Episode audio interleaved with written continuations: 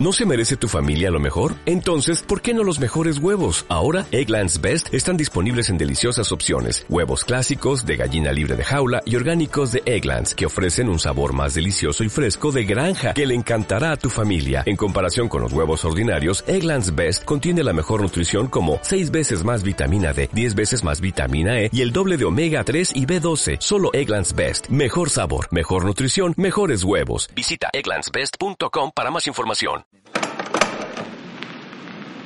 Plan B. En Arco FM.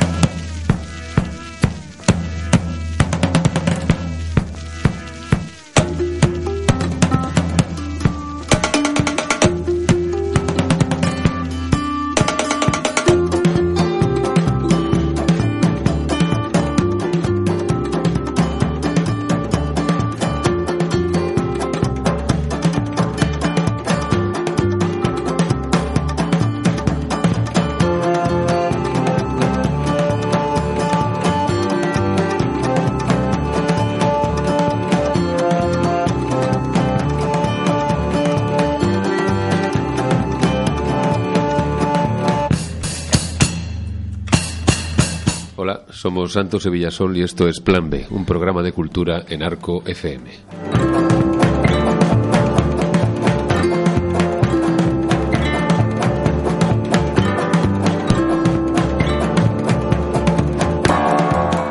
Muy buenas tardes a Tenucas del Norte. Buenas tardes. Joder, tengo unas agujetas de la hostia. ¿eh? Claro, la- el esfuerzo de la cultura. Claro, el fitness cultural, macho, que desde, desde por la mañana estoy dándole la- al asunto. Haciendo músculo cultural. Oye, que nos dejaste hace 15 días. ¿eh? Claro, los deberes profesionales.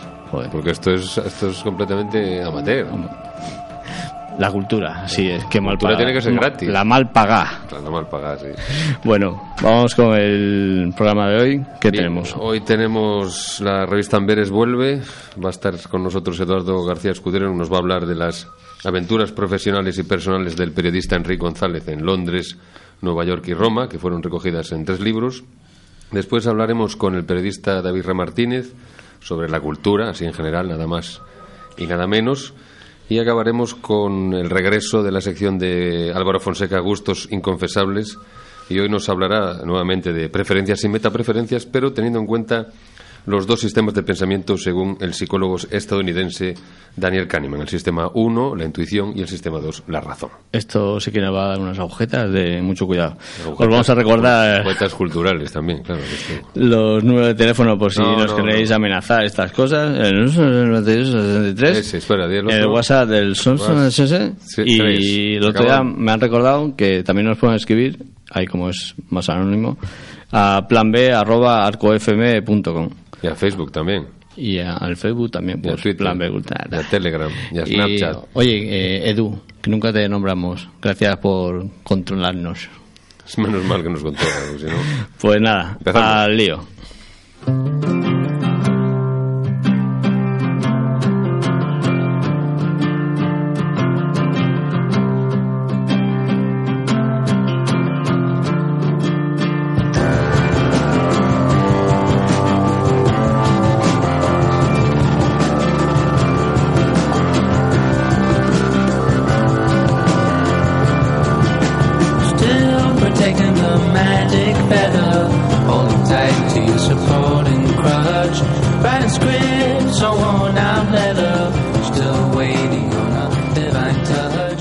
Comienza la sección de la revista Amberes. Tenemos con nosotros a Eduardo García. Bienvenido, Eduardo. Buenas tardes, Santos Villasol. Primera participación de uno de los fundadores, el que faltaba, de los tres fundadores de la revista Amberes. Y habían pasado por aquí Mario y Kerwin, y Eduardo es el que faltaba. Y viene a hablarnos de Enrique González, el periodista que publicó tres libros sobre Nueva York, Londres y Roma. ¿Qué nos vas a contar de Enrique González?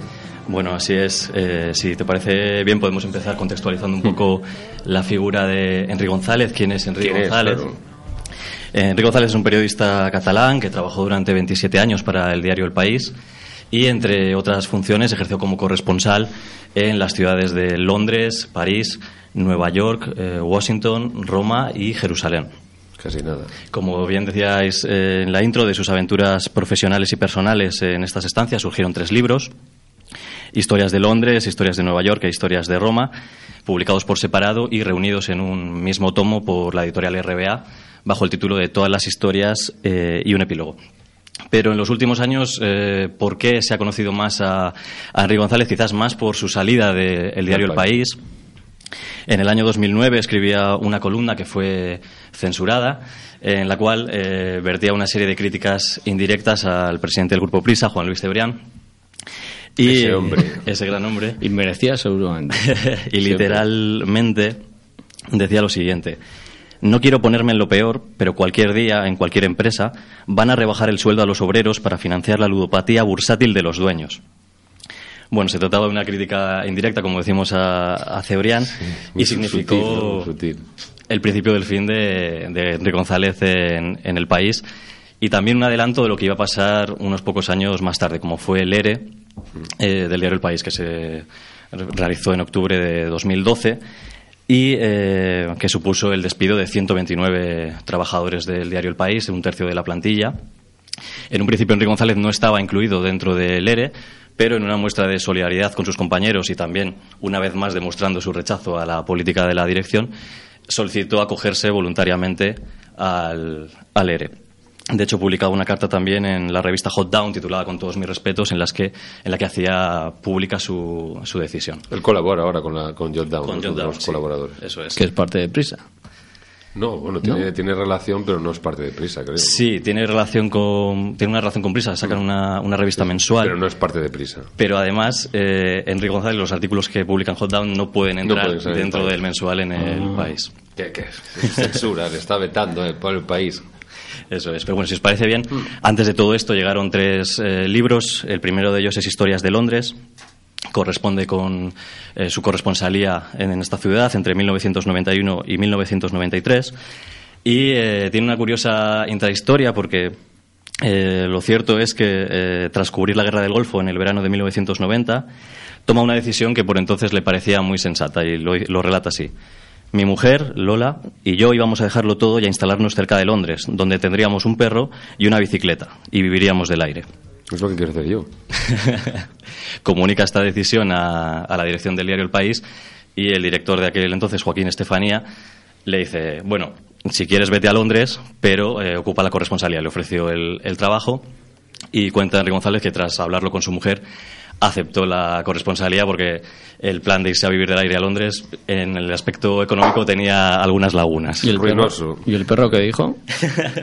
¿Y la bicicleta? ¡Wow! Bueno, sí. Eh, también tenemos que decir que en, en Historias de Londres eh, se traza un poco el esquema de lo que van a ser eh, sus dos, eh, sus tres libros: Historias de Londres, Historias de Nueva York e Historias de Roma. Y básicamente es una mezcla, por un lado, de anécdotas personales basadas en su propia experiencia como corresponsal en Londres, y por otro lado, múltiples referencias eh, de tipo histórico, político, cultural, incluso gastronómico, que nos acercan un poco a la idiosincrasia, a la esencia de estas ciudades de una manera diferente. Eh, en el caso de Londres lo hace además eh, sin reservas, desde anécdotas divertidas como su mala pronunciación del inglés, por ejemplo, hasta momentos de angustia como los problemas de corazón que sufrió eh, su mujer, que la mantuvieron ingresada en el hospital de Westminster durante varias semanas. Pero dentro de los temas que, que se tratan, dentro de la, de la multitud de, temas que trata en el libro, es bastante interesante el tema de la monarquía. La monarquía británica es una de las instituciones emblemáticas del Reino Unido y, eh, según él dice, eh, para definir a los miembros de la familia real o cómo viven ellos, en, en las siguientes palabras lo, lo define así. La exhibición del lujo más obsceno y el protocolo más fantasioso constituyen un signo de identidad de los royals. Bueno, eh, son caros, la, la familia real es cara, pero es rentable. ¿Por qué? Por el atractivo turístico que tiene. Bueno, aquí en España también. ¿no? También. y mm, se basa en dos, en dos referencias. Por un lado, una encuesta del Daily Mail que realizó hace unos años a sus lectores. Eh, en, la, en la que les preguntaba cuál es el mejor argumento para preservar la monarquía. Bueno, pues la respuesta mayoritaria fue el atractivo turístico. Como cuenta Enrique González, se valora muchísimo, aunque son conscientes, curiosamente, de las limitaciones intelectuales, intelectuales de sus soberanos, sin embargo lo consideran como un pilar fundamental para, para el país. Y por otro lado, un, un estudio bastante llamativo que fue elaborado por psicólogos británicos decía que más de la mitad de los, valores, de los varones ingleses adultos reconocían haber soñado alguna vez que compartían un té u otras cosas con la reina Isabel II. No sé qué es más inquietante. Las filias sexuales de los ingleses. Oye, se, se podría llevar aquí a España, ¿no? O sea, No sé. Hombre, no sé si es un atractivo. Bueno, ahora con lo de a Espe que le gusta tanto el modelo inglés, a lo mejor podían traer algo para... el, para parla- acá. el parlamentarismo inglés, yo creo que Oye, más. ta- también Enrique González habla bastante de fútbol. Es muy futbolero, sí. En, en el caso de, de Londres traza un poco la historia de, de los equipos que están en, en la ciudad, desde el Tottenham que está vinculado a la comunidad judía, desde el Arsenal que tenía eh, su origen en, una fábrica en unos astilleros, o el Chelsea que tiene un origen más fijo que viene de una familia de constructores que decidió tener un club poderoso en la, en la ciudad. Por Queenspan Rangers, que estuve hace poco ahí en el, en el barrio. Eso está es. ya en segunda, tercera. ahí. Sí, yo creo que está en, en segunda, en segunda división, sí. Y de hecho, bueno, del tema del fútbol hablaremos también ahora en, En Nueva la- York, en la parte, en la parte de Roma, sí, porque escribió también un libro de columnas Historias del que cacho. publicaba ¿no? en el país, el historias del haber- cacho, eso es. recuerdo haber leído algunas, sí, historias del cacho. Eso es. Eh, pasamos a, a Nueva York, ocupó Historias de Nueva York, eh, Enrique González ocupó la corresponsalía del país en Nueva York entre 2000 y 2003 y de- habla de, la ciudad en estos términos. Pocos van a Nueva York para retirarse o para llevar una vida tranquila. A Nueva York se va a trabajar y a vivir con la mayor intensidad posible, lo cual acarrea riesgos. Y hace falta suerte. Supongo que yo la tuve. Algunos de mis amigos no la tuvieron. ¿Por qué dice esto? Bueno, el, como sabemos, el, el 11S en esta época marca muchísimo la historia, marca su trabajo como periodista allí, pero se refiere a, dos periodistas, dos además buenos amigos de él, como, son Julia- como fueron Julián Guita Barrado y Ricardo Ortega, eran corresponsales. eh, el primero, eh, Ricardo Ortega de Antena 3 y Julián Guita del diario El Mundo. Eh, uno de ellos, Ricardo Ortega, falleció en la, en la revuelta de Haití, fomentada desde Washington, fue asesinado por tropas estadounidenses en 2004. Y Julián Guita Parrado, corresponsal del Mundo en Nueva York, cubrió la invasión de Irak junto a una división de infantería del ejército de Estados Unidos y fue alcanzado por un obús iraquí a las puertas de Bagdad en abril de 2004. Entonces, Enrique González aprovecha para homenajear a estas dos eh, personas que fueron compañeros en Nueva York, amigos e incluso vecinos. Eh, también en relación con el 11S es muy interesante el perfil que traza sobre Rudolf eh, Giuliani, Rudy Giuliani, el que era el alcalde de Nueva York cuando se produjeron los atentados del 11S. Es un hombre con muchas luces y muchas sombras. eh, accedió a la alcaldía prometiendo mano dura contra la droga y contra la violencia, pero lo cierto es que combate la violencia con más violencia, Claro. con abusos policiales y con racismo. O Batman. Y la droga con más droga. Pero eh, digamos que en el, en el tema de los atentados del 11S su figura eh, se vio eh, relanzada porque en- a, las, a las pocas horas del, del atentado, en una época, en un momento en el que había un cierto vacío de autoridad, el alcalde sale a la calle con un megáfono en la mano y empieza a dictar, empieza a dictar órdenes y lidera la reacción y la movilización eh, ciudadana cuando acaba de sufrir el peor atentado de- terrorista de su historia. ¿Pero los libros recoge partes de los artículos que publicaba o eso queda un poco al margen? No, el, no digamos que no, no son artículos eh, que se expongan ahí literalmente ni que ni que es un libro de cero. es un libro de cero. Lo que pasa es que está basado en su experiencia y, y y va ordenándolo cronológicamente según lo que ha ido viviendo. ¿eh? No, no, no recoge, digamos, o no, no, no se publica lo que ya estuvo publicado en las, en las columnas o en las páginas del diario El País. Había una cosa de. Si quieres, nos ponemos a hablar ya de, de fútbol ya a estas horas. Eh, sobre lo que comenta de la Roma, ¿no? Que fue un equipo un poco hecho a, me- a me- a medida de Mussolini para hacer ahí un super equipo. Espera, espera, que todavía, espera Sí, que te estamos estás en Nueva adelantando. York. Que todavía- de Nueva Ah, York vale, a Roma todavía queda un... Vamos a, vamos a seguir el Sí, no, trazado, ¿eh? podemos empezar con, con Roma, que de Roma hay bastantes cosas para hablar. En el caso de Nueva York, en todos los libros siempre habla un poco de deporte, porque es uno de sus mayores eh, intereses. En el caso de, de Nueva York, hablará, habla del béisbol, habla de los Yankees, habla de el fútbol americano, habla del baloncesto, pero sobre todo habla del béisbol, que- al que considera un deporte aburridísimo, en el que juegan 9 contra 9 y siempre ganan los, Los Yankees. Yankees. Eso es. Como aquí el Racing. Bueno, y justo después de, de Nueva York llega Roma, en el año 2003. Roma es la ciudad eterna eh, y para el escritor Leonardo Siasia, Italia es un país sin verdad. Bueno, lo cierto es que Enrique González disfrutó muchísimo esta corresponsalía. Antes de llegar aquí, le habían ofrecido otras dos, eh, le ofrecieron Pekín y Buenos Aires. Eh, ambas le interesaban mucho, la de Pekín le interesaba mucho desde el punto de vista profesional, la de Buenos Aires desde el punto de vista personal. Pero eh, en esos momentos el padre Enrique González estaba eh, te- tenía problemas de salud y eh, eligió un destino que fuera lo más cerca posible de España para, en el caso de tener que eh, volver a España, hacerlo lo más rápido posible. Allí en Roma recibió clases de religión junto a otros corresponsales eh, de otros periódicos para estar más enterado de lo que pasaba en el Vaticano.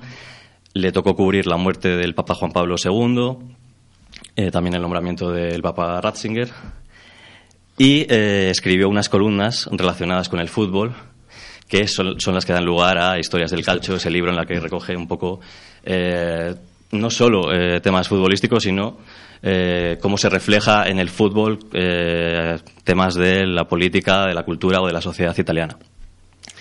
Uno de los, de los temas que trata es la siempre lenta, complicada y desesperante burocracia. En Italia cuenta que cuando fue a pedir el permiso de residencia junto a su mujer, eh, lo cuenta así literalmente, mientras cientos de personas esperábamos, la ventanilla se abría y cerraba a intervalos. Me acerqué para averiguar qué pasaba adentro y vi a un caballero de unos 30 años, con unas espectaculares gafas de sol que ojeaba la gacheta de los sport. En cuanto encontraba una noticia interesante o se le acercaba un compañero para realizar algún importante comentario sobre la rodilla de Totti o el esquema táctico de la Roma, el caballero de las gafas oscuras cerraba la ventanilla. Dice, creerán que me lo invento, ojalá. Y otro ejemplo Entonces de... vuelvo a usted mañana de aquí español, ¿no? Claro. Bueno, más, más, más estilizado. Sí, igual, ¿no? yo creo que bastante exagerado y bastante más extremo. Y hay otro, otro ejemplo de cómo funciona la- funcionan las cosas allí o la burocracia. Eh, Enrique González quería enviar un libro a un amigo que vivía en Madrid. Eh, pagó el- un envío express de 24 horas, pero eh, un mes después de haber empezado, haberse realizado el envío, el, el paquete no había llegado a su destino. Entonces eh, consultan por internet el seguimiento del envío y ven, su mujer y él, que el libro ha estado en Roma, en París, en Madrid, en Bruselas, en Wisconsin, en Finlandia y finalmente vuelve a Roma al domicilio de Enrique González y tiene que pagar un recargo. Lo Pero es- eso, ¿problema de la burocracia italiana o del... Servicios públicos. No lo Igual, sé. No sé si es el servicio. Dice que a partir de ese momento empezó a utilizar el, el servicio de mensajería que utilizaba el Vaticano. Dice que ese servicio pasaban todos los paquetes por Suiza. Dice, pero bueno, siempre, si tienes que ir a Madrid, mejor que pase por Suiza que que pase por Wisconsin primero, Sí, ¿no? sí, por Laponia, claro. Y eh, otro de los, de los temas que, que trata que es el tema del éxito político de, de Berlusconi, que siempre ha llamado mucho la atención, especialmente fuera de, de Italia. Eh, una de las grandes motivaciones de Enrique González como corresponsal del país en Roma era poder conocer y entrevistar a, a Berlusconi. Antes de que él hiciera una petición de entrevista, le llega un emisario de- del propio Berlusconi ofreciéndole le- una entrevista, pero con una condición, que el resultado fuera positivo, que le dejara bien. Entonces, claro, no hay acuerdo, no hay entrevista, pero bueno, los periodistas de quisquillosos. bueno, tenía que mantener ahí su dignidad, ¿no? Como, como profesional. Y, pero bueno, en cualquier caso, el, el éxito político de Silvio Berlusconi, en palabras de Enrique González, se explica porque ha sabido presentarse como el hombre nuevo, el hombre enviado por el destino para regenerar Italia, devolviéndola a su esencia eterna, es decir, al pasado. Pero Berlusconi no es solo un tiburón de las finanzas, un magnate que corrompe jueces y paga lo que haga falta para estar por encima de la ley. También es un empresario eficiente. Sus empresas, por la vía legal o la ilegal, ganan dinero. Eh, eso es una de las cosas que, que cuenta también que es presidente del, del Milán y que los aficionados del, del club milanista están contentos con él porque durante su presidencia ha ganado muchos títulos. Y esto también nos da pie a hablar de historias del calcio, ¿no? De- del fútbol Aquí hemos venido a hablar de fútbol. ¿eh? Claro, claro. de la Roma, ¿no? que, mm, como decía Santos antes, nació eh, auspiciada por, por. Mussolini. Eh, el dictador quería un, un equipo fuerte en la ciudad. Oye, la, la política y el fútbol No se separados, puede ¿eh? mezclar, ¿eh? Por favor. Eso se Parece mezclar. que siempre van ligados, ¿no? De una Vale, forma vale. u otra. Y entonces, para contar con un equipo fuerte en la ciudad, lo que va a obligar es que todos los equipos de la ciudad se fusionen en uno solo, a excepción del Alacho, que contaba con un presidente más poderoso en, en ese momento, un presidente muy poderoso, que se va a negar en rotundo a, a esta fusión y por tanto quedaron los dos grandes equipos, la Roma y la Alacho. Pero en cualquier caso, eh, hay que decir que esta fusión en lo, en lo deportivo no dio grandes resultados porque durante los primeros 15 años de historia de la Roma no ganó ningún título li- liguero y para cuando ganó su primera liga ya estaba coincidiendo ya coincidía con el inicio de la decadencia del régimen fascista. Más Mala suerte, que, qué mala suerte. que la Lacho tiene bastante fama de que sus seguidores son sin polín, sí, fachillas, ¿no? Y los otros demócratas. Sí, ¿no? Sí, sí, y los de la Roma también. Eh, Hay un equipo que creo que es el Livorno que tiene más fama de comunista y que tenían ahí muchas peleas entre los entre los ultras, pero la Roma sí, desde luego. Y el Lacho estaba el Dicanio, era este, el... Pablo Di Canio, ¿eh? Sí, Sí, eso es. todo demócrata de... Sí, que le, le de gustaba así como levantar la mano, ¿no? Así, eh, la del brazo derecho, ¿no? Oye, a, mí, a mí Enrique González no he leído mucho, pero, pero me gusta este tipo de, no sé si llamarlo, no es, no es nuevo periodismo, pero No, nuevo periodismo- eh, este, este corresponsal que te va contando como la, Cultura, la, la- cultural, la- la ¿no? intrahistoria de las ciudades, ¿no? No tanto como las noticias un poco políticas así más gran- a grandes rasgos o más importantes. Eso sería sí, lo que haría como- como corresponsal. Su es. trabajo en el periódico, pues es ese, claro. Y me hace recordar un poco a, a amigos, a Fernando García, que es el corresponsal de la vanguardia durante mucho tiempo y ha estado en sitios tan curiosos como bueno Haití, estuvo en Cuba y otro tan aburrido como dice él que es, es Bruselas, interesante, pero eso. Y, y, por ejemplo a mí la vanguardia me, me resultaba muy interesante el- la, la parte de internacional porque hacía muchas crónicas de, de este tipo, ¿no? O sea, no eran solo leer tele- teletipos así como muy fríos, sino como Contexto, contexto que lo contextualizaban bastante bien. Creo que Enrique González también. Sí, lo hace muy bien. Parece que eh, inauguró como un, no, no inauguró, pero sí que creó como un pequeño género con sus tres historias.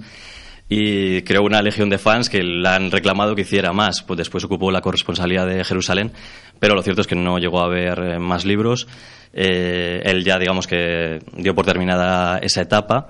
Y simplemente decir que en la actualidad trabaja como corresponsal en París del diario El Mundo y que el año pasado pidió una excedencia en el periódico para escribir un nuevo libro, del cual no tenemos Buena información. Sabemos que lo editará RBA, pero eh, no hay más información al respecto, así que estaremos atentos. Bueno, es importante, claro. Sí, bueno, entonces tenemos esos tres libros publicados en un solo tomo que comentabas al principio y esperaremos el, este volumen sobre, sobre París. Vale, el PSG. Pues gracias, Eduardo, por tu Muchas gracias a vosotros. Y volveremos a contar con la participación de la, de la revista Amberes en Plan B.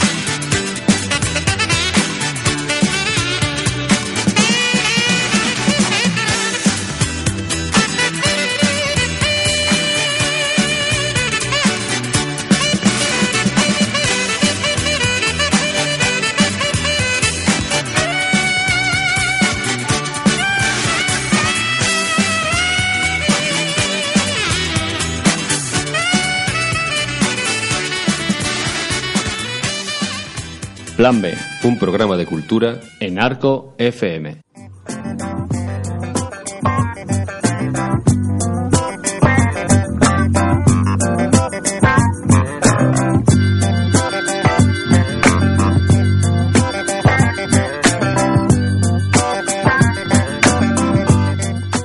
Bueno, vamos a seguir hablando de, de periodismo y no sé, a lo mejor somos un poco anticuados, pero de vez en cuando ojeamos el, el periódico. en y- papel. en papel, Mm. que el papel es mola más que el pixel.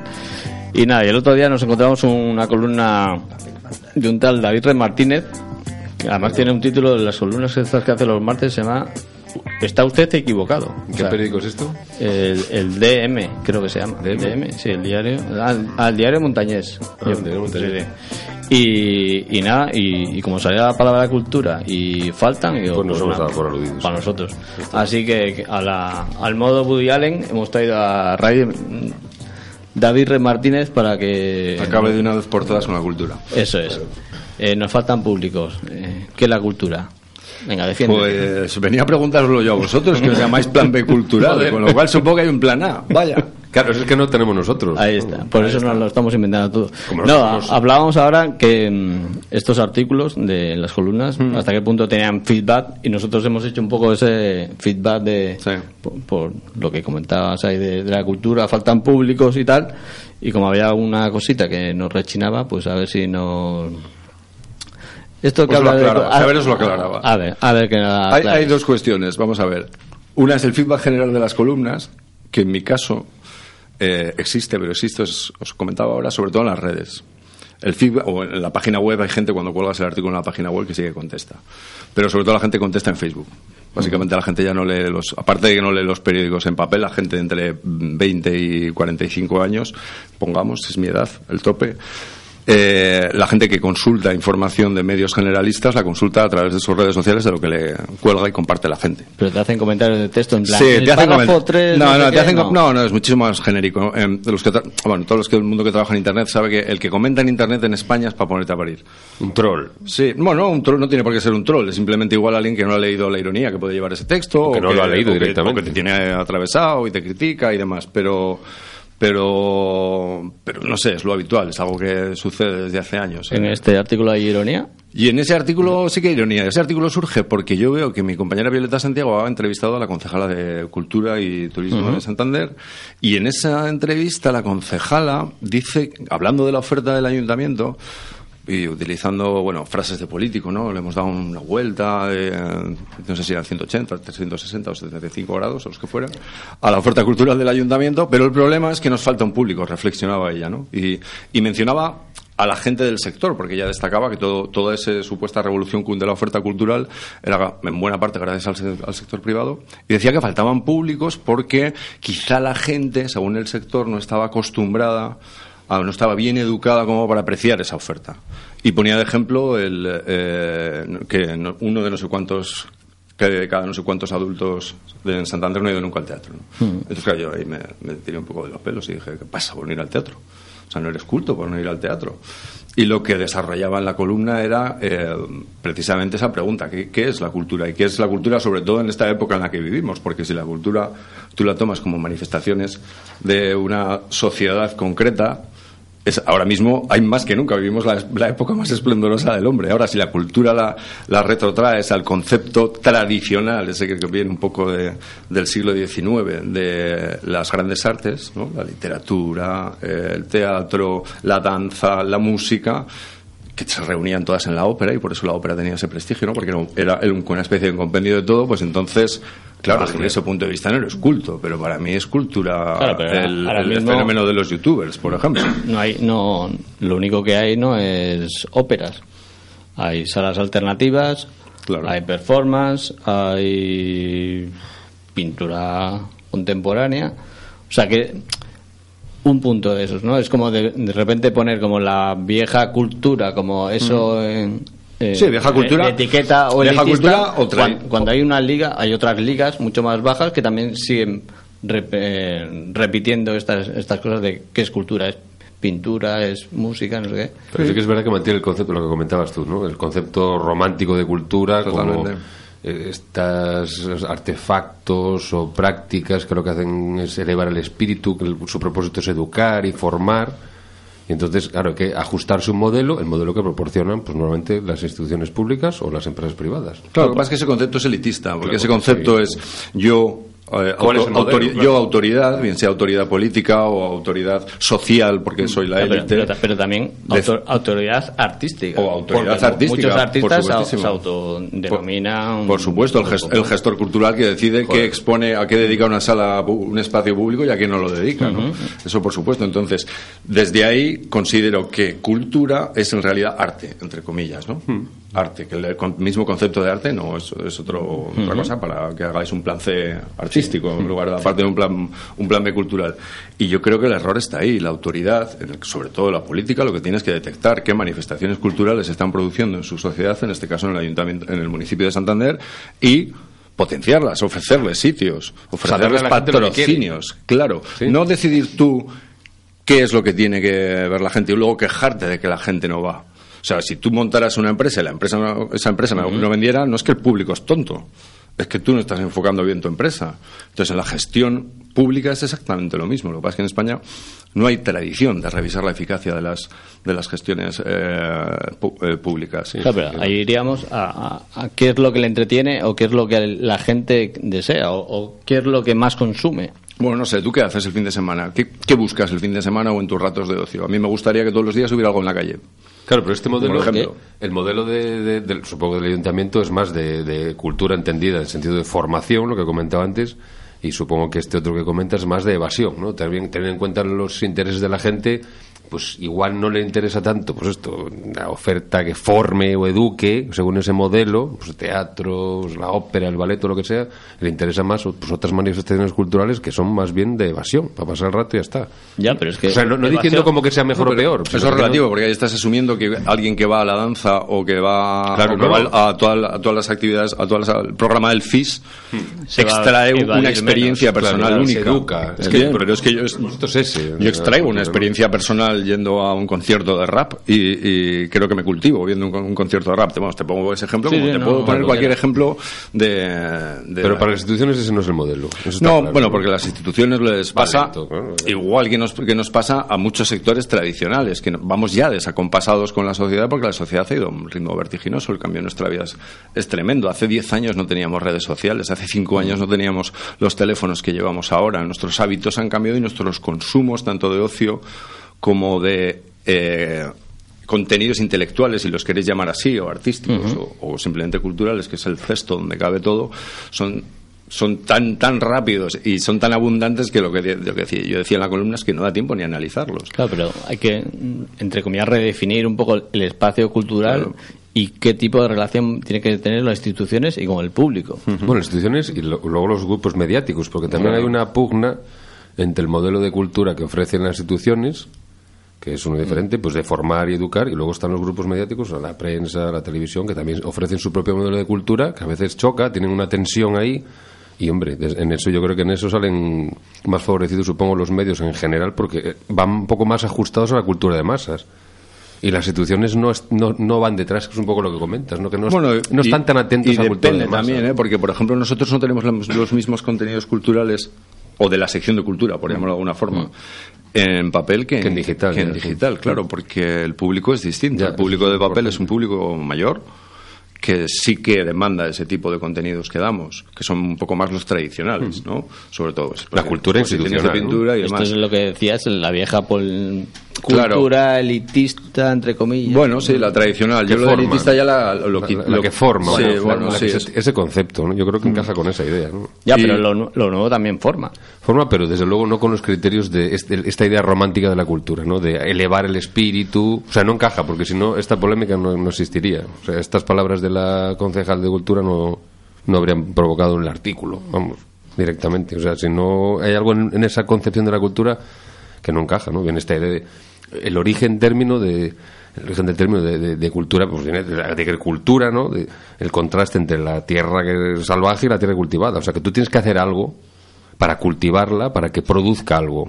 Y la idea de cultura romántica viene un poco de ahí. O sea, no es la idea esta de la antropología, ¿no? De, pues, claro, de cultivar el alma, claro, es que tiene que ver con eso, de cultivar y además de culto, que también conecta con lo que decía la, la concejal, ¿no? De, tiene- como si la cultura fuera una cosa sagrada, que tienes que, que, que adorarlo, que no puedes ponerla en cuestión, ¿no? Yo, si me permitís, yo sí tengo una... Ah, bueno, una- tenemos a Álvaro Fonseca, Ah, que vale. me ha presentado. No, que me han dicho que puedo intervenir también. debes, que debes, faltaría, claro. vaya. Eh, tengo una pequeña pega a la crítica del elitismo cultural y es que a veces si criticamos el elitismo cultu- cultural y empezamos a, Todo a ver vale. que todo es cultura, claro, podemos caer en un relativismo del todo vale. Y entonces es complicado, por ejemplo, yo creo que sería casi imposible hacer una crítica cultural, porque si todo vale, ¿qué va a No cabe la crítica, Claro, ¿no? no cabe la crítica. Entonces, creo que además todos, de forma inconsciente, espontánea, tenemos una pequeña clasificación que sea subjetiva de qué es buena cultura y qué es mala cultura, o qué, qué cultura me gusta y qué cultura no me gusta. Entonces, sí que el, el problema no es tan fácil, creo que el problema tiene más, tiene más aristas, no sé si me estoy explicando. Sí, lo que pasa es que, fíjate, has dicho, has puesto el ejemplo de la crítica, ¿no? Si no, no sabríamos qué criticar. Sí. Yo creo que en, en el aspecto, en el trabajo de un crítico cultural o de cualquier otro ámbito, es más importante lo que selecciona que lo que dice. Normalmente lo que dice eh, aporta poco. No sé si habéis visto Ratatouille, pero el- la reflexión con la que acaba Antonego, el crítico gastronómico de Ratatouille, que acaba diciendo eh, el trabajo del crítico aparentemente es muy difícil, pero al final la peor, la más, la mayor basura de las obras que criticamos vale muchísimo más que los dos folios que nosotros le dedicamos.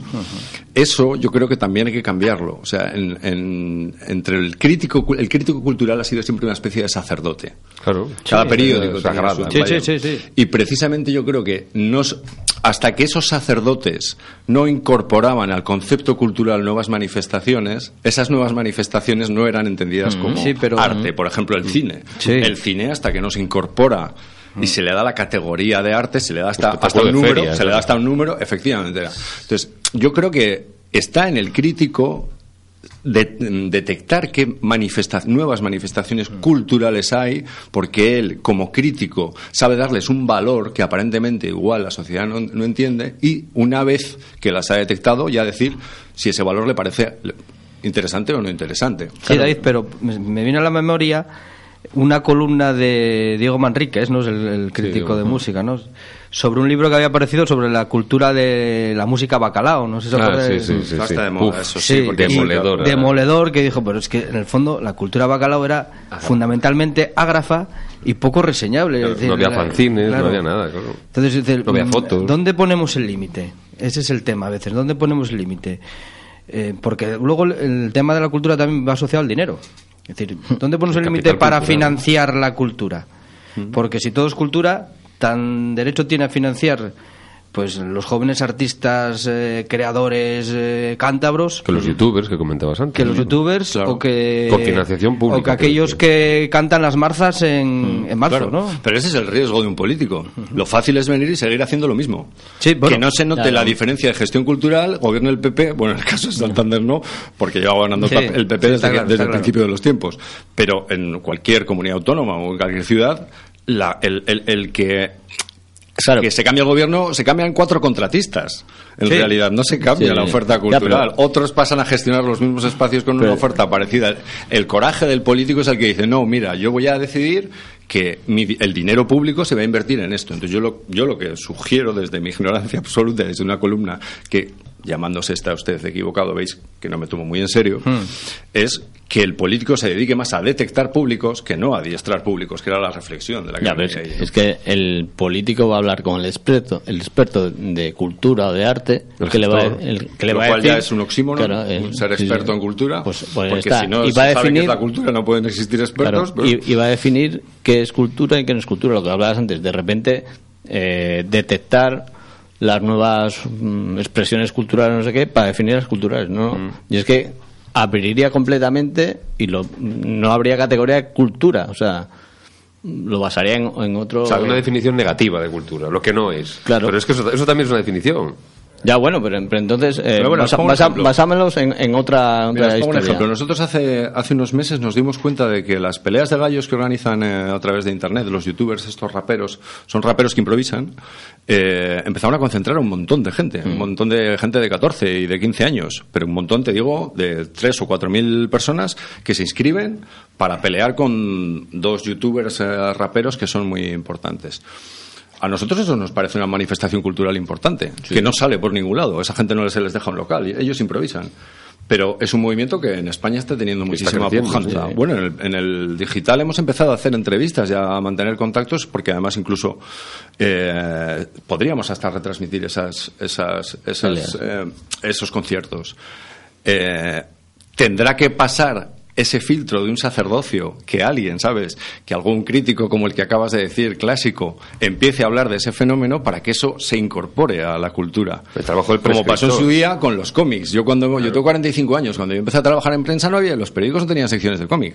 Yo me tenía que comprar fanzines para leer de cómic. Y ahora ya todos los periódicos hablamos del cómic porque ya está asumido que el Y las librerías tienen los cómics. Efectivamente, efectivamente. Ha habido ese cambio. Sí, hay- bueno, es un debate este además apasionante, pero con- muy polémico, ¿no? Porque toda polémica entre la alta cultura y la baja cultura, que hay literatura bastante sobre ello, está, está latiendo por detrás de, de todo este, de toda esta discusión. Oye, ¿no? pues invi- Sí, yo, yo es que no entiendo entre alta y baja. Igual son por mis gustos personales, pero yo me lo paso igual de bien con una videoconsola que, que yendo a un concierto o leyéndome un libro de Julio Camba.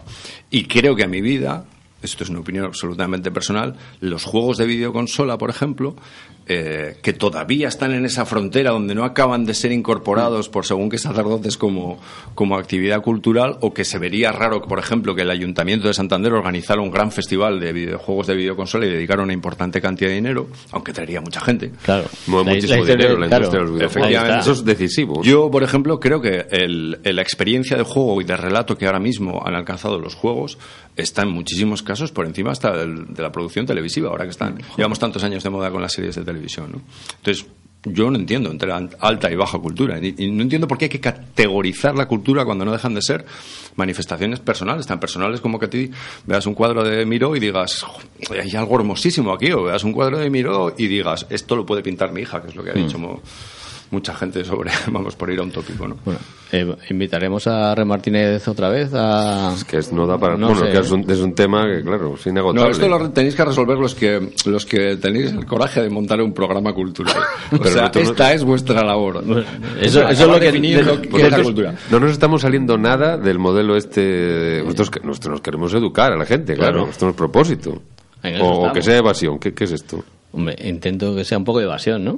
Un poco. Pero no, Un no, no- o sea, ¿por qué, sea, no- por no- qué esa es dualidad malo. entre evasión y, y- Es que existe. y, y- o sea, y existe. educación? Igual que entre arte y baja cultura. En el momento que tú crees que la, que la cultura debe formar de alguna manera, consideras que hay algo que forma y otro que no forma. O sea, o es lo que decía antes, o forma o, siempre, o, o para evadir. Entonces, no, no quiere decir que sean antitéticos, ¿no? Pero hay una ligera tensión entre esos conceptos, ¿no?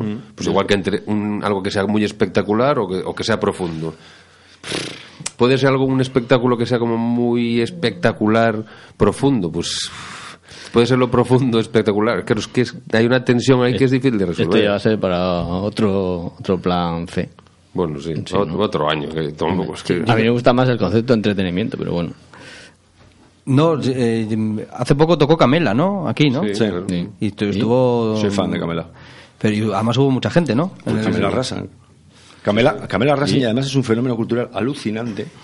Primero porque nació al margen de la industria, antes Sí. de toda esta renovación que acaba Sí, viviendo sí. la industria, como ha sucedido con la, con la industria editorial.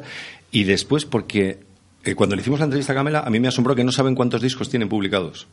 O sea, es alguien que ni siquiera ha tenido el gobierno de su, de su trabajo. Pues nada, David, muchísimas gracias por haber venido. Más que ustedes y tenéis por dedicarle a mi columna un rato de vuestro programa. publicidad. que le da Y- claro, es- Hombre, normal, es que nosotros tenemos mucho prestigio y claro. Efectivamente, claro, efectivamente. Acumulado. Más o menos el mismo que mi columna. Si usted está equivocado, lea a David Re Martínez. pues nada, muchas gracias, David. Seguiremos hablando de cultura, claro. En, en dos minutos, ahora volvemos.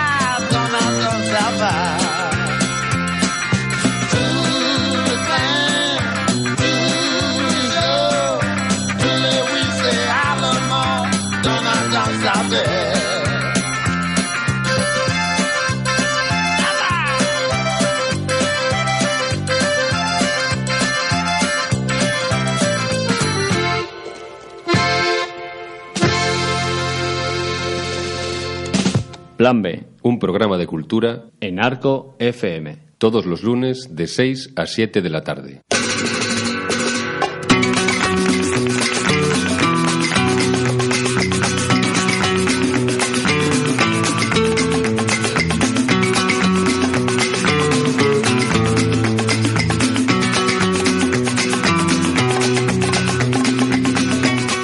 Vuelven los gustos inconfesables a Plan B de la mano de Álvaro Fonseca, hoy nos va a hablar del, del psicólogo estadounidense israelí Daniel Kahneman y sus dos eh, sistemas de pensamiento, entre otras cosas, ¿no? Sí, así es. Bueno, recordar un poquitín que esta sección hace bastante que no, que no aparece por plan B, era pues trataba de tenía como objeto ofrecer una mirada un poco socarrona sobre el universo de nuestros placeres y preferencias. Socarrat. Sí. Que ras- hay que raspar ahí. Y para intentar detectar, bueno, algunos mecanismos que expliquen por qué nos gusta algo, ¿no? Y habíamos hablado de preferencias y metapreferencias. Claro, pero había quedado en esa distinción ahí en el aire y no sabemos muy bien a qué se debe esa distinción. Y se me ha ocurrido conectarlo, se nos ha ocurrido conectarla con lo que dice Kahneman en su libro Pensar rápido, pensar despacio del sistema 1 y sistema 2. Y os explico un poquitín, si queréis, de qué va el asunto. Sí, ¿no? Y tienes un ejemplo. Sí, yo práctico. creo que vamos a empezar con un ejemplo. Es una historia que os voy a contar y necesito ambos aquí. Imaginaros que estáis los dos en la sabana, como hace, yo que sé, un millón de años, más o menos. ¿Quién? Sa- Santos y Villasol. Sí, Santos y Villasol. Ya estábamos, antes de, antes de la cultura ya estamos nosotros. Entonces, es un ejemplo para, para ilustrar lo que es el sistema 1 de Kahneman y el sistema 2. Jorge es el Jorge Villasol es el reflexivo y Alfredo Santos el impetuoso. Oh, Y ahí en la tercero de España. Tercero, el impetuoso. Y ahí, en el fondo de la sabana, vemos venir una nube, una nube de polvo sospechosa y alertados, dice Alfredo, coño, seguro que es un león. Y responde Jorge, pero bueno, ¿cómo puedes saber que es un león? Bueno, pues mientras Jorge busca pruebas que avalen la afirmación de Alfredo, es devorado por una jauría de hienas y Alfredo se salva. Bueno, ¿quién tiene razón aquí de los dos? La llenas. Las hienas siempre. Razón, claro, sí. La, ra- la razón. ¿Quién se ha equivocado? Mm, Hombre, lo, lo ha pagado con su vida pues, mi, mi, mi- mi- mi- Tu racionalidad. Yo, yo mismo. No era, no era un león, ¿no? Tu mente. No, no era, pero claro. O sea, Bueno, que tengo, tengo razón, pero, pero, pero muero. Exactamente. Lo que dice Kahneman es que el- el- tenemos dos formas de decidir, tenemos dos sistemas de pensamiento. Uno rápido, eh, que es la intuición, y otro más lento, que es la razón. Son dos sistemas complementarios, no quiere y que y que, y, y que a veces utilizamos, eh, bueno, si utilizamos uno no utilizamos otro. O sea, son independientes. Son in- independientes. están relacionados, pero cuando lo utilizamos uno no- no- no utilizamos nunca los dos a la vez. El primero, el sistema 1, que hemos llamado intuición, pues es rápido, inconsciente y emocional, mientras que el sistema 2 es lento, consciente y racional. No son dos sistemas excluyentes y están en estrecha relación. Pero tiene un coste mayor. el- Claro, el el- sistema 2 es- tiene un co- exige más atención, más esfuerzo, más gasto de energía. Y lo que dice Kahneman es que nuestra vida, que usamos siempre por defecto el sistema 1, ¿no? Y el sistema 2 es más perezoso, somos más perezosos para, para usar el sistema 2 y solo us- usamos el sistema 2 cuando detectamos problemas con el sistema 1. Bueno, es- eh, Explica bien eso.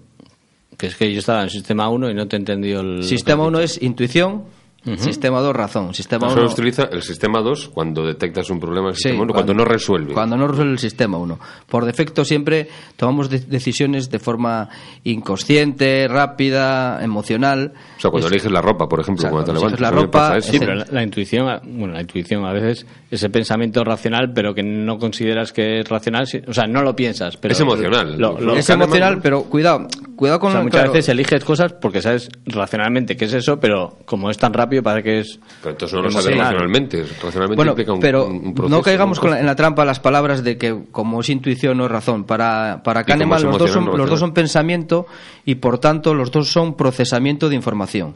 Lo que pasa que uno es un proceso de, de- un procesamiento de información rápido, eso bastante menos bastante menos consciente, más emocional. Hay que poner el acento quizás en bastante menos ese bastante menos inconsciente, Eso es más cuantitativo emocional. igual, la es diferencia más que cuantitativo, sí. Exacto, yo lo, lo veo por ahí. es que si no es, pues, es un asunto muy Claro. delicado, claro. Entonces, eh, Kahneman lo enfoca así. O sea, Kahneman lo enfoca así. más Kahneman- sí, sí, sí, Kahneman lo enfoca así porque en el primer capítulo del libro ya dice que son como dos protagonistas del libro, pero no, qui- no quiere ver que sean como dos personajes distintos, ¿no? sino que es un solo cerebro el que tiene estas dos formas de procesar información. Que Insiste un poquitín en el primer capítulo acerca de este, de este tema. Lo interesante es que el sistema 1 toma decisiones mediante un- una serie de reglas que llamamos heurística y el sistema 2, la razón, toma decisiones mediante una serie de reglas que hemos llamado lógicas. ¿no? Los fallos de la heurística se llaman sesgos, los fallos de la lógica se suelen llamar falacias. Entonces, lo, lo que, lo que me gustaría rela- relacionar es las preferencias y las metapreferencias con el sistema 1 y el sistema 2. Se ve, se ve. Se ve a ver, Claro, el sistema encaja. 1 sería para las preferencias, son esas decisiones rápidas, esos quereres eh, ahí ciertamente inconscientes, emocionales, y el sistema 2 es cuando entra en juego las metapreferencias y entra en juego pues por qué elegimos la justificación de esas preferencias, porque racional, la racionalización de esas ¿Por qué las preferencias, ocultas, no? por qué También. las ocultas también, etcétera, ¿no? Va por ahí. Y yo creo que es interesante conectarlo un poquitín con también con las con las preferencias políticas, ¿no? Se me ha ocurrido, esto ya es un poquitín eh, llevarlo al extremo, pero bueno, yo creo que tiene tiene su cierta su cierta amiga y tiene su cierta polémica. Voy a poner un ejemplo. Eh, había dicho que las reglas heurísticas del sistema 1 son como pequeños atajos para tomar decisiones. Santos ha visto, eso es un león. Pues no era un león, pero era un atajo para ver que en el fondo lo que quería decir, ahí hay peligro. peligro, hay sí. peligro, es un atajo, ¿no? Y eh, las lógicas son, siguen todos los pasos, las reglas lógicas son casi como algoritmos, ¿no? Que siguen todos los pasos para llegar a conclusiones. Y eh, opino, o considero, esto es un, digo opino, considero porque no lo tengo muy claro, pero que cierta izquierda, eh, bueno, la izquierda posmoderna niega la idea de verdad, entonces no nos interesa. Pues, pero cierta izquierda demasiado está instalada en una visión de la verdad demasiado ortodoxa y se ha olvidado de, de las reglas heurísticas. ¿no? Por ejemplo, los bancos roban. Esa es una afirmación después de un proceso heurístico o lógico. Heurístico total. Heurístico total. ¿Es verdad? Pues, hombre, no, es que hay bancos éticos que no roban y tal, y hay bancos, bueno, bien, perfecto. Eh, bien, pero no sirve para un ambiente cambiante. En un ambiente de peligro en la sabana vemos una nube de polvo, coño, es un banco, peligro. Me No. va, me va a, ro- a comer en ese caso. Bueno, los empresarios explotan, de nuevo, ¿es una regla heurística o una regla lógica? Lo mismo, heurística. heurística. Entonces afirmo que cierta, bueno, afirmo, eh, eh, afirmo Considero, que cier- ¿no? sí, considero, considero, eh, considero que cierta derecha sí que defiende una idea de verdad heurística, ¿no? Por ejemplo, los niños tienen pene y las niñas tienen vulva. Pero eso lo pusieron luego entre interrogaciones, ¿no? Eso es una afirmación. No, en el, en el, yo creo que, a ver, a ver si, me- a ver si, me- si no me falla la memoria. Primero no el pusieron- autobús, el autobús, como que decía, Era una afirmación, pero una luego lo han modificado y después pusieron una ah, sí, ah, no sabía sí, segunda sí, parte de la Sí, historia. que, es no- que ya, es, ya no sé ni por dónde cogerlo. ¿Dónde va? Sí, pero bueno, en cualquier caso, la primera frase que figuraba en el autobús este de Hazte Oír tan polémico era esa, ¿no? Los niños tienen pene, las niñas tienen vulva. Es decir, quiero decir, la, las- la movilización, la movilización, las guerras culturales que hemos hablado aquí, eh, movilizar la, eh, yo creo que se establece más en, en mensajes para el sistema 1, Completamente. claramente La emoción, ¿no? eh, eh, todo el tema emocional, todos los mensajes inconscientes que movilizan mucho más que con el sistema 2. Es decir, si estamos en la retórica política, tenemos eh, tenemos que manejar es el, El mensajes sistema del sistema 1. Yo creo que es lo que, lo que más me interesa del libro de Kahneman. Son más efectivos, son más mucho más efectivos, más directos. Es verdad que sí Fallan más también. falla muchos más. Es verdad que, que evidentemente lo que no puede, lo que la tarea también del ciudadano es detectar el sistema 1 y detectar el sistema Claro, 2. pero la política que se ha convertido en un, Poner a funcionar el sistema un 2. concurso de popularidad. Claro, ese es el riesgo. El riesgo es, pero también, pero Alfredo, eh, lo que no podemos olvidar es que si estamos instalados en, en una serie de, de guerras culturales donde funcionan, creo que funcionan estos dos sistemas. Sí, sí. Bueno, quizás para, para ir concluyendo, porque me parece que ya que nos queda poquito, eh, esto habría que darle una vuelta sobre la cientificidad de, to- de toda esta indi- de- de- distinción, ¿no? Pues nada, oye, Esta, pero esta distinción, eh, bueno, Kahneman es psicólogo, Sí. el premio Nobel de Economía. De ¿Hace alguna aplicación él de esta teoría, de esta distinción? En el libro, que es un libro, es un libro bastante voluminoso, sí. está lleno de ejemplos, de ejemplos, perdón, de ejemplos de experimentos psicológicos donde intenta demostrar a partir de esos ejemplos psicológicos la, la pertinencia de esta distinción. Pero en cualquier caso, lo que comentábamos antes, la conclusión, o una parece una de las conclusiones a las que llega él, es que no hay una distinción tajante. No, no, los no, no hay una distinción hay una continuidad. Hay una continuidad. está- todos tenemos sistema 1, sistema 2. Lo que pasa que sí que en el ámbito, yo creo que en el ámbito del día a día, con- donde hay ámbitos de incertidumbre, de mucho cambio, solemos aplicar el sistema 1 porque no tenemos el control de, todo, de todos los elementos para tomar una decisión. Es que sería un coste brutal. Por ejemplo, vas a elegir la pasta de dientes, estás ahí como cinco minutos para o que elegir el menú del restaurante, pues no puedes estar diez minutos. Y en las sociedades modernas o por modernas o del capitalismo tardío, más aún. Bueno, claro, y cada vez más, claro. Cada vez Hace más. 500 años, pues con sistema 1 vas que chutas. Pues nada, oye, hemos abierto muchos frentes ¿sabes? para continuar. Claro, y para variar no hemos cerrado ninguno. Así que, pues nada, así ya tenemos un programa 22. Sí, pues sí, sí, sí, sí. El próximo día repetimos todo igual. Bien, bien, bien. Pues nada, nos vamos, que ya son las 7, viene la gente del Faro de la tarde y, y nada, recordar que las emociones nos harán El libres. sistema 1 nos hará El libre. próximo día hablaremos sobre la financiación catarí de la cultura leonesa. Exactamente, muy necesario. Y la Ponferradina, ¿eh? que viene aquí a ganar. Venga. Arco